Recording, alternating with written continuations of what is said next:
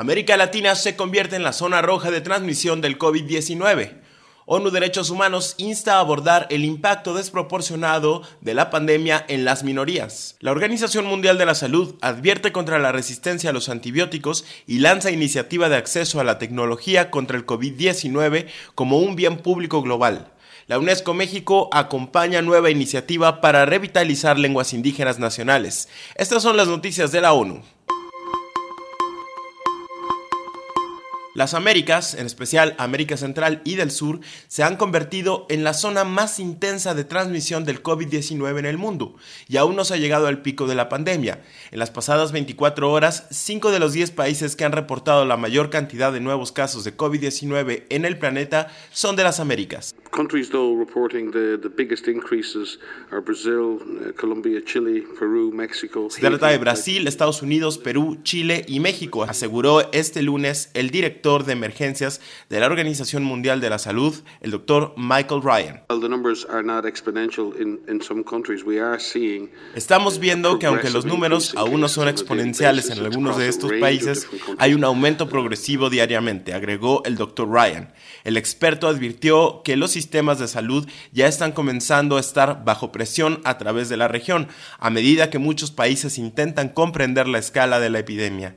Ryan explicó además que la cantidad de personas viviendo en entornos urbanos, así como la pobreza, son algunos de los factores que están impulsando la intensidad de la transmisión.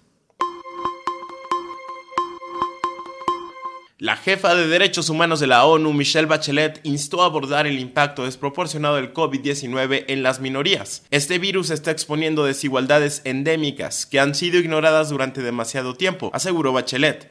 La enfermedad está exponiendo desigualdades alarmantes en algunos países, disparidades similares a las que alimentan las actuales protestas por una mayor justicia racial en múltiples ciudades. En los Estados Unidos, las protestas, desencadenadas por el asesinato de George Floyd, están poniendo de relieve no solo la violencia policial contra las personas de color, sino también las desigualdades en materia de salud, educación, empleo y la discriminación racial endémica, expresó este martes la alta comisionada de las Naciones Unidas para los Derechos Humanos. El uso de antibióticos contra el COVID-19 podría incrementar la resistencia a estos medicamentos de importancia crítica, advirtió la Organización Mundial de la Salud.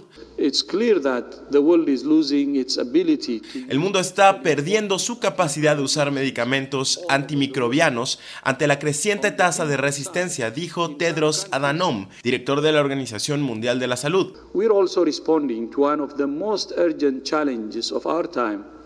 Estamos respondiendo a uno de los desafíos más urgentes de nuestro tiempo, la amenaza de la resistencia a los antimicrobianos.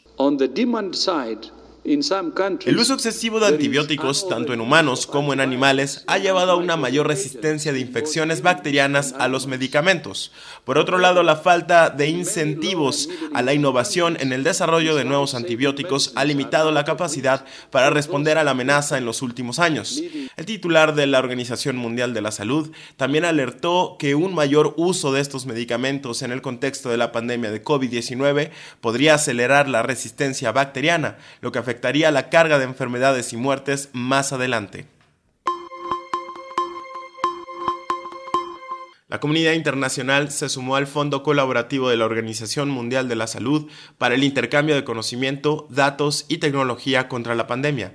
Más de 30 países junto a varios aliados internacionales e instituciones participaron en el lanzamiento del Fondo de Acceso a la Tecnología contra la COVID-19, CETAP una iniciativa para promover el acceso equitativo a vacunas, diagnósticos y otras tecnologías necesarias para combatir el virus.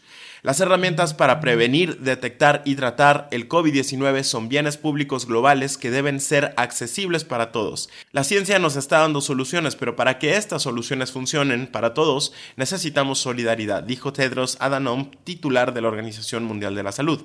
El fondo inicialmente propuesto por el presidente Carlos Alvarado de Costa Rica busca garantizar un acceso más rápido y equitativo a los productos de salud para la COVID-19 existentes y nuevos.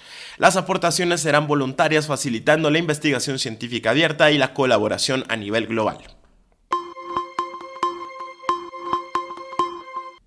Con el objetivo de rescatar la diversidad lingüística y preservar los sistemas simbólicos y de conocimientos que encarnan la Oficina en México de la Organización de las Naciones Unidas para la Educación, la Ciencia y la Cultura UNESCO, acompaña la convocatoria Intraducibles, que lanzó el Instituto Nacional de Lenguas Indígenas y el Instituto Cultural de México en Houston. Mediante una convocatoria nacional se recolectarán palabras de las 68 lenguas indígenas existentes en México que por sus conceptos amplios o por representar imagen propia de la lengua no pueden ser expresadas con una sola palabra o una traducción literal al español.